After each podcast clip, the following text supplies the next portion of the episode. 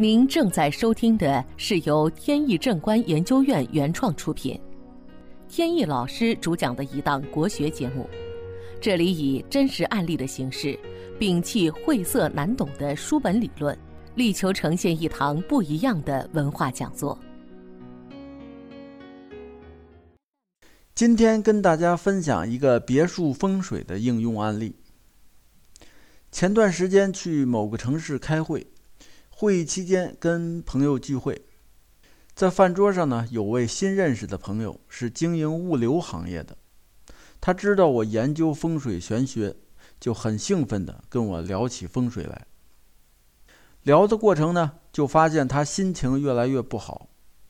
我问是不是有心事儿，他说想请我去家里看下风水，而且呢，很急切地说今天下午就去。在路上呢，听他介绍房子的情况。他是前几年买的房子，买了一个单元里边挨着的两个户型，然后把两个户型打通，找了一位风水师帮他设计。他提的要求呢挺高的，要把风水上各方面的因素都要考虑进去，比如财位、丁位、桃花位、文昌位，一样都不能少，还有全家的健康。以及呢，各种装修材料的质地、颜色都要考虑，还把暖气换成了地暖，想着呢，这样能把家里整个的气场提升起来。我听完以后呢，心里就发笑，他考虑的过于周全了。其实呢，在古代人考虑风水时呢，考虑的问题很少，只是要找一个藏风聚气的场所。哪有那么多复杂的要求啊？不过呢，也无可厚非，毕竟现在的手段很多，条件也允许了，可以提出各种要求，这也能理解。他的房子呢，从开始设计到施工，一直到完成，大半年时间过去了。后来呢，又找大师择了个黄辰吉日，准备搬家。搬家的时候，大师也在场。按照各种习俗，拜五角啊，安米桶，再打开窗户放鞭炮，烧开水，开风扇等等，把所有能用上的都用上了。按说这样操作完了，这套房子应该算得上是上上风水，是吉屋中的吉屋。我呢，就特别有期待。完全是抱着一种学习的心态，想看看这到底是什么样的一个住宅。一般像这种吉屋中的吉屋呢，有非常强的气场。我们离房子比较近的时候呢，就能感觉到这种气场。它会给人一种光芒万丈的感觉，会把你自身的气场给提升起来。所以我就特别期待。本节目由天意正观研究院原创出品。如需获取更多信息，请在任意网络上搜索“天意正观”即可。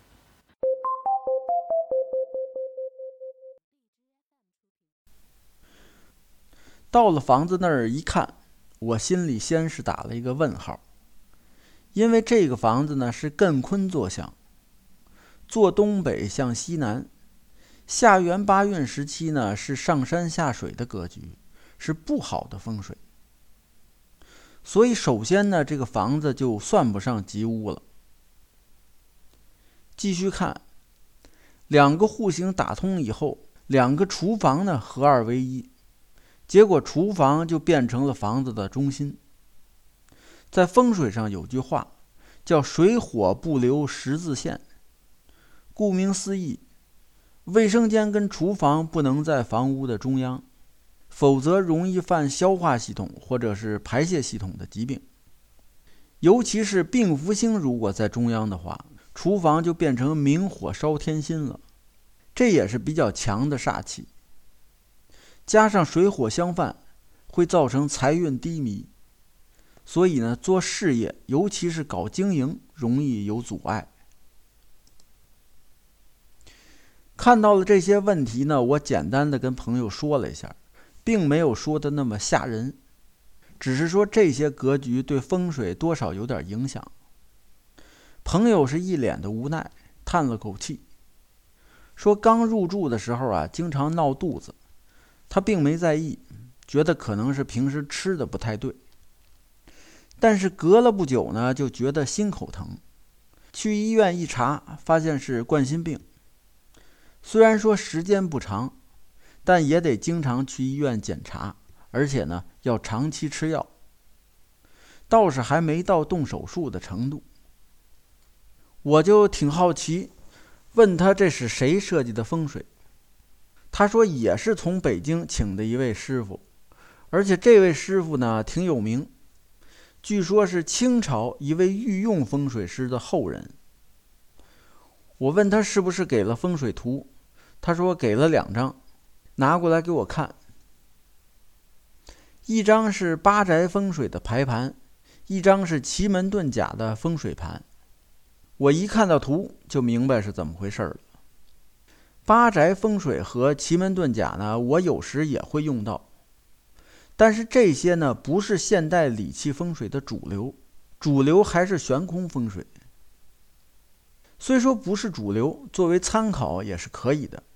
八宅风水常用于农村的宅院以及自建房，奇门遁甲风水呢常用于涉及到山川河流的风水勘测。各种风水理论都不能保证万无一失，或多或少都会有一些纰漏或者是缺陷。所以在做风水时呢，必须得各种理论都有所了解。如果碰到两种风水方法有矛盾的地方，那么矛盾点就必须规避；没办法规避的，就必须要化解。如果不化解，这个隐患就算是留下了。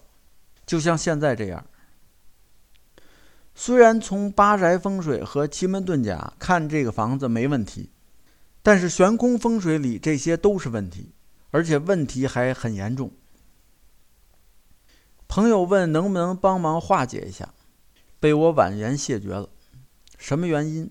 主要是两方面。一方面，他说的这位大师呢，岁数挺大了，我见了都得叫老师。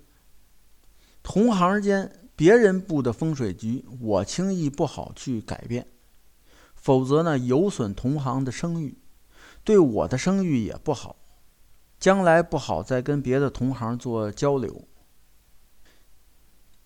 还有一方面就是，比如我们要盖房子，你说是在平地盖容易呢，还是把一个老房子拆了重建容易呢？